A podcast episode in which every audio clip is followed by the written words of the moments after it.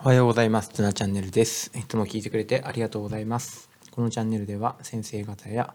えー子育てに関わる方、えー人生を豊かにしていきたいと考えている方に、えー伝えー届けばいいなと思って配信をしています。よろしくお願いします。えーなんだか雪が、えー各地で降ったり、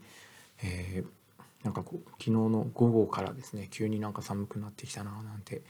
感じがするんですけれども、えー皆さんはいかがでしょうか、えーこのところ、えーまあ、私の周りでは、えー、左右ブームが来ています、えー朝起きたら左右。でちょっと休憩時間っていうのも、えー今までだと結構お茶とかコーヒーとか、えー多かったかなと思うんですけど、えー左右も取り入れるようになりました。あでももちろんコーヒーやお茶飲みますけど、えーコーヒーなんかは、えー、と多い日本当に4杯5杯飲んでたと思うんですけど、えー最近1杯2杯ぐらいになりました。すごいなんか変化だなと思います。で、えー体にとって一番優しい飲み物は左右だそうです、えー何も混ざっていなくて温かい、えーこう体に染み渡る感じが、えーいいなと思って飲んでいます、えーそして、えーコストもかかりあまりかかりません、えーいいですよね、えーまあ、コーヒーとかってねやっぱりこう、まあ、カフェインなんかもあるけれども、えこうやっぱり、えーと混ざっているもの、えものが多かったりとか、え体もですねやっぱりいつもいつもこう同じ、えカフェインだとか、えそういうものが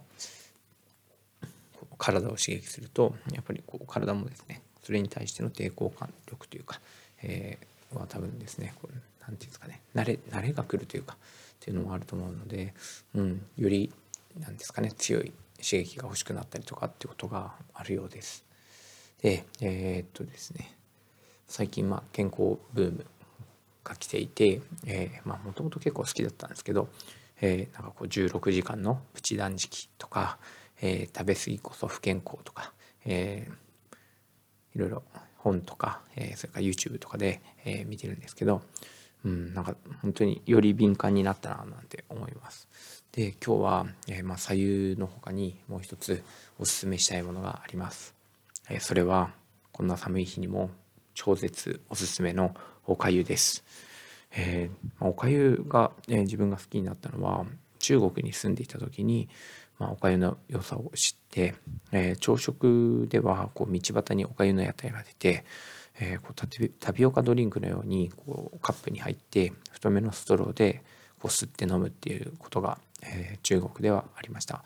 で、まあ、おかゆといっても白いおかゆもあれば、えーこう雑穀だったり、えー、流糖っていうんですかね緑豆っていうんですかね、えーが入ってたりとか、えー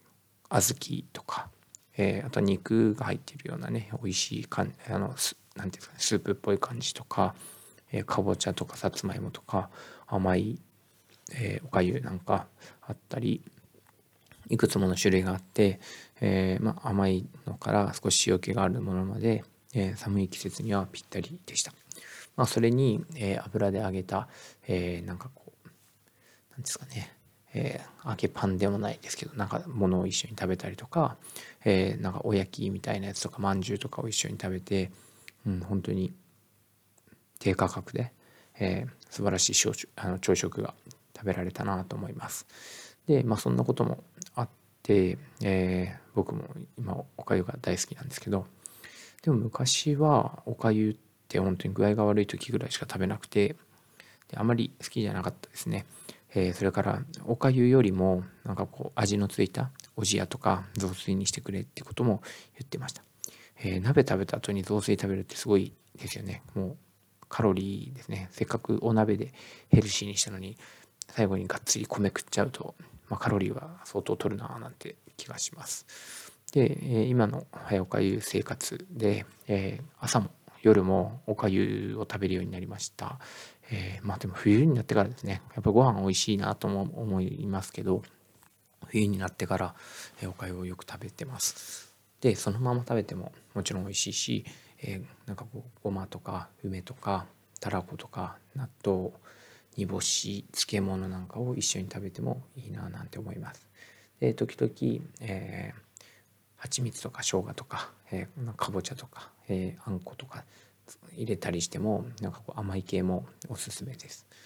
で実はうちには、えー、炊飯器が2個あって、えー、なかなか炊飯器が家に2個ある人っているんですかね。いないと思います。これ結構自分の中での自慢なんですけど、えー、ご飯用とおかゆ用と、え、あります。で子供はご飯、え、大人はおかゆといった感じで、えー、なんですかね、えー、使い分けるというか、まあ、いつでも両方ないとっていう感じでやっています。でですね、えー、おかゆのいいところを紹介していきたいんですけど、えーと、ざっとこうちょっと書き出してみたら、えー、8個ありました、えー、まずは1つ目、えー、あったかいですよね。温まります。ねおかゆは温まります、えー、2つ目、え、いくら食べても食べ過ぎないですね、え、1合のご飯からこんなにできるのかってくらいおかゆはかさ増ししますでご飯だと1食で1合ぐらい食べてしまうんですけど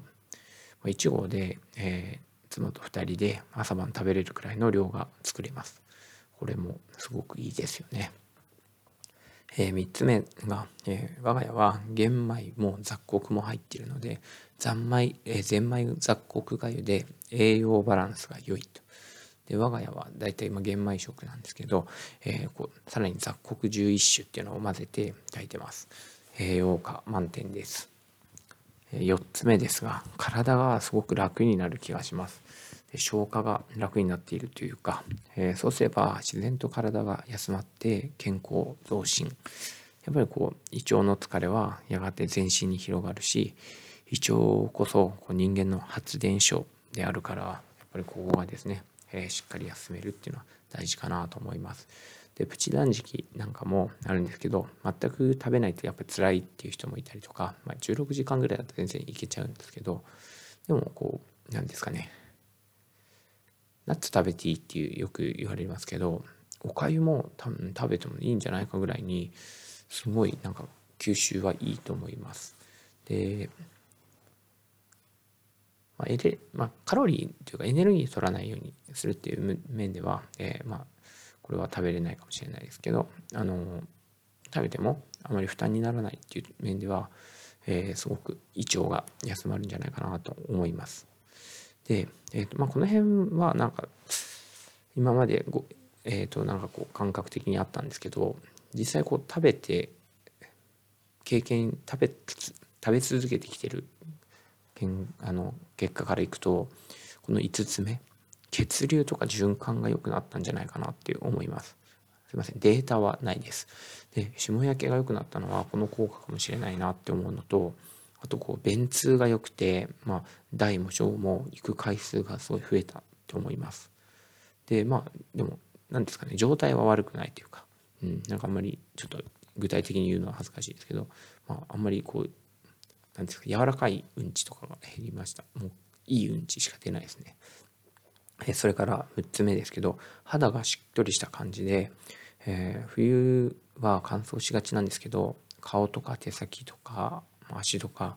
例年よりも潤ってる感じそしてお風呂上がりにこう化粧水とかクリームとか塗らなくてもいいっていうような気持ちになってなんかちょっと忘れかけてるなと思いますそれからダイエットにもおすすめです、えー、傘の割にエネルギーがめちゃめちゃ少ないのでうん、作ってみるとその仕組みがわかると思います。それから8つ目最後ですけど甘いものもしょっぱいものもいいです。味の味をその時に気分で変えられるし、え付け合わせで脂っこくないっていうのもいいと思います。でまあ最初なんだろうベーシックなおかゆを作っておいて、えちょっとですね小皿に味を変えたいものを出しておくっていうのもまたよしです。で思いつくままに、えー、話してみましたけども、えー、本当に最強食だなと思いました、えー、食べ過ぎ飽食の時代に、えこんなにコスパのいい食事はないんじゃないかなって思います、えとてもおすすめなので、え皆さんも是非始めてみてください、え夏よりもやっぱりこの寒い時期に始めるのが絶対おすすめなんで、えー、ぜひ皆さんも、えまちょっとですね食べてみていいなと思った人は続けてみてください。では今日はおかゆのすすめ8のポイントでした。